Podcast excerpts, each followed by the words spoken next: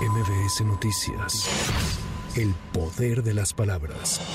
El presidente López Obrador celebró la compra de 13 plantas de Iberdrola por alrededor de 6 mil millones de dólares con el objetivo de que la CFE tenga el 50% de la generación de energía eléctrica. Así lo mencionó en la conferencia matutina. Se regresa lo privado a lo público. Son 13 plantas que se adquirieron, se compraron. Y esto va a significar que la Comisión Federal de Electricidad y el gobierno, que es del pueblo, ya tenga más del 50% de la generación de energía eléctrica para que se siga abasteciendo a todos los usuarios, todos los consumidores de energía eléctrica barata, sin fines de lucro. Fue una compra de alrededor de 6 mil millones de dólares.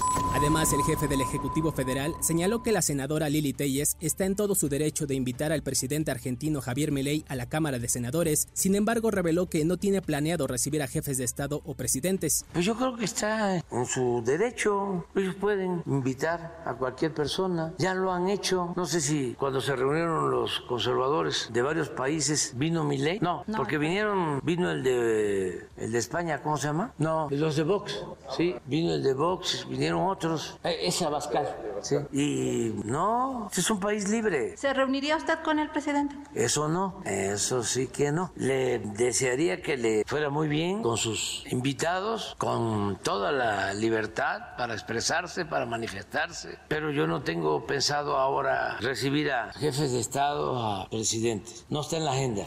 Armando Pérez Luna, líder transportista y precandidato del PAN a la alcaldía de Marabatío, Michoacán, fue asesinado a balazos la noche de ayer cuando conducía su vehículo sobre la colonia Infonavit a tan solo cinco horas del homicidio de Miguel Ángel Reyes Zavala, aspirante de Morena a ese mismo cargo. En conferencia de prensa esta mañana, el gobernador de Michoacán, Alfredo Ramírez Bedoya, señaló que es un error que aspirantes a candidatos busquen el respaldo de grupos delictivos.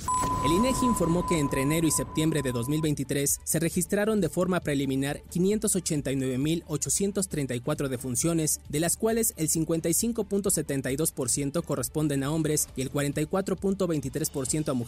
En 318 casos no se especificó el sexo de la persona. La tasa de defunciones registradas por cada 100.000 habitantes fue de 456.52, lo que representa una disminución del 44.48% respecto al mismo periodo de 2022.